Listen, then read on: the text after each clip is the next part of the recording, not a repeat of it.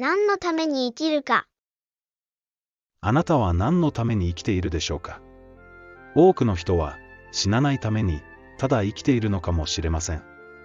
楽しむために生きているならまだ良い方です。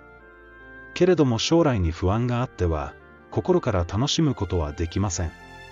それで結局不安をなくすために働き蓄えるのです。しかし終わりが来ます。それなら一体私たちは何のために生きるのでしょう？聖書だけがこの答えを教えてくれます。私たちの作られた目的結論から見てみましょう。私たちは神の作品であって、良い行いをするように、キリストイエスにあって作られたのである。神は、私たちが、良い行いをして日を過ごすようにと、あらかじめ備えてくださったのである。私たちが作られたのは、良い行いをするためです。ところがアダム以来、人に死が入り込み、私たちは安心して良い行いに尽くすことができなくなりました。このようなわけで、一人の人によって、罪がこの世に入り、また罪によって死が入ってきたように、こうして、すべての人が罪を犯したので、死が全人類に入り込んだのである。以来、私たちは死なないために生きるようになってしまったのです。死なないために生きる。その生き方の虚しいことを、主は次のように言われました。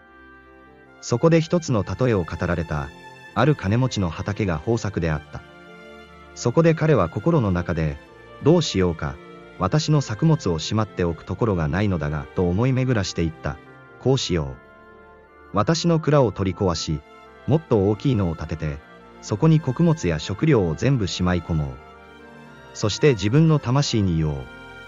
魂よ、お前には長年分の食料がたくさん蓄えてある。さあ安心せよ、食え、飲め、楽しめ。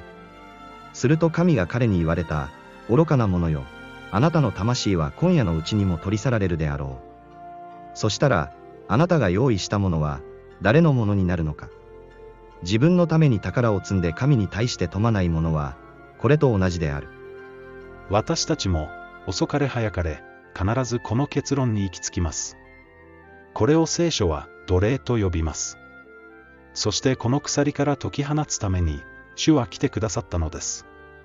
それは、死の力を持つ者、すなわち悪魔を、ご自分の死によって滅ぼし、死の恐怖のために、一生涯、奴隷となっていた者たちを、解き放つためである。新しい命に生きる。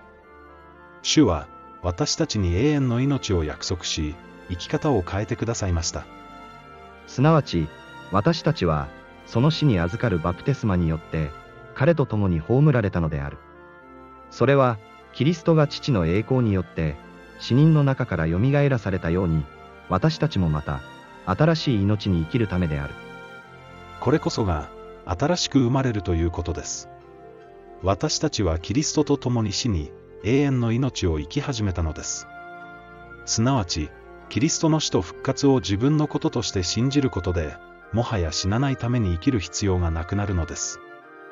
すなわち、私たちのうち、誰一人自分のために生きる者はなく、誰一人自分のために死ぬ者はない。私たちは、生きるのも主のために生き、死ぬのも主のために死ぬ。だから、生きるにしても死ぬにしても、私たちは主のものなのである。なぜなら、キリストは、死者と聖者との主となるために、死んで生き返られたからである。誰一人自分のために生きるものはなく、と書かれています。これが本来のクリスチャンの姿なのです。実際、彼らのおかげで福音は瞬く間に世界中に広がっていきました。そして、彼が全ての人のために死んだのは、生きている者がもはや自分のためにではなく、自分のために死んで蘇った方のために、生きるためである。現代の私たちはどうでしょう？彼らと同じでしょうか？同じでないとしたら、キリストの死を無駄にしていることを覚えてください。私たちに命じられた愛。互いに愛し合いなさい。聖書は何度もそう教えます。私の戒めは、これである。私があなた方を愛したように、あなた方も互いに愛し合いなさい。人がその友のために自分の命を捨てること、これよりも大きな愛はない。この言葉通り、主は私たちのために命をお捨てになりました。すると私たちも、友のために命を捨てるべきでしょうか。その通りです。主は、私たちのために命を捨ててくださった。それによって、私たちは愛ということを知った。それゆえに、私たちもまた、兄弟のために命を捨てるべきである。教会がどんなにこれを否定しようとも、聖書がこう教えていることを覚えてください。自分を捨て、自分の十字架を追う。主は、命を失う道と、命を救う道について、次のように教えられました。それから群衆を弟子たちと一緒に呼び寄せて、彼らに言われた。誰でも私についてきたいと思うなら、自分を捨て、自分の十字架を追うて、私に従ってきなさい。自分の命を救おうと思う者はそれを失い、私のため、また福音のために、自分の命を失う者は、それを救うであろう。あなたは、主と福音のために命を失う者に該当していますか？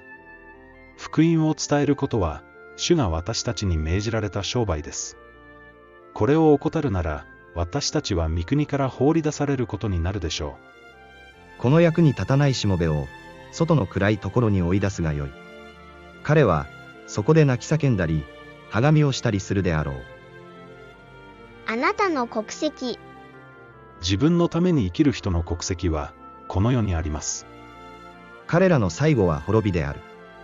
彼らの神はその腹、彼らの栄光はその恥、彼らの思いは地上のことである。しかし、神の国と神の義のために生きる人の国籍は、天にあります。しかし、私たちの国籍は天にある。そこから、救い主、主イエス・キリストの来られるのを、私たちは待ち望んでいる。彼らは復活を信じ、死を恐れず、主と隣人への愛によって生きています。そしてこれこそが、私たちの国籍を示す証拠なのです。パウロが福音の三要素、死、埋葬、復活を最も大事なことだと語り、これによって救われると説いたのは、実にこのためです。復活を信じる人は、もはやこの世の命を主のために使い尽くすのみだからです。そうなっていないとしたら、クリスチャンではありません。復活を心から信じていないからです。偽クリスチャン。生ぬるいクリスチャンは、三国から放り出されます。厳しく聞こえるでしょうが、聖書がそのように教えているのです。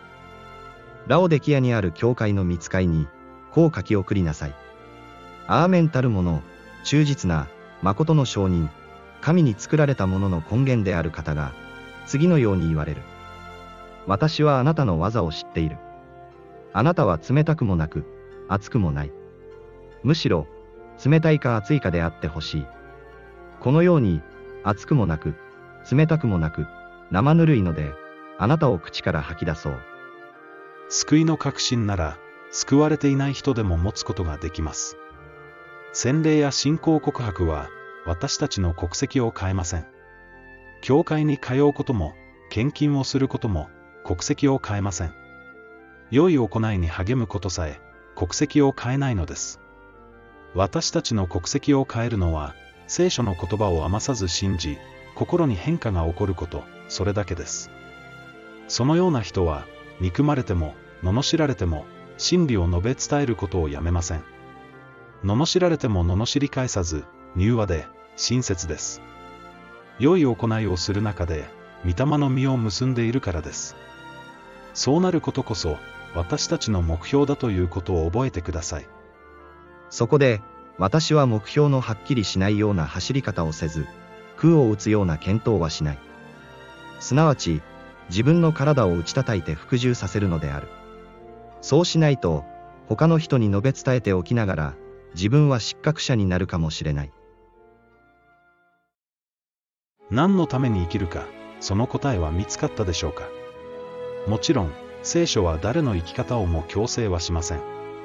ただ主に感謝し、兄弟にもその恵みを分け与えたいと思う人だけが、そのように生きるのです。そして間違いなく、その生き方こそ、人に本当の喜びをもたらします。その喜びは、死で終わってしまうものではないからです。私たちは選ぶことができます。死で終わる生き方をするか、永遠の生き方をするかを。これを重荷だと思う人は、どうか聖書を読んでみてください。そこに、重荷でも強制でもなく、自主的に喜んで従う人々の姿が見つかるはずです。幼子のように心を開いて、聖書を読みましょう。正しいのは、いつだって聖書だからです。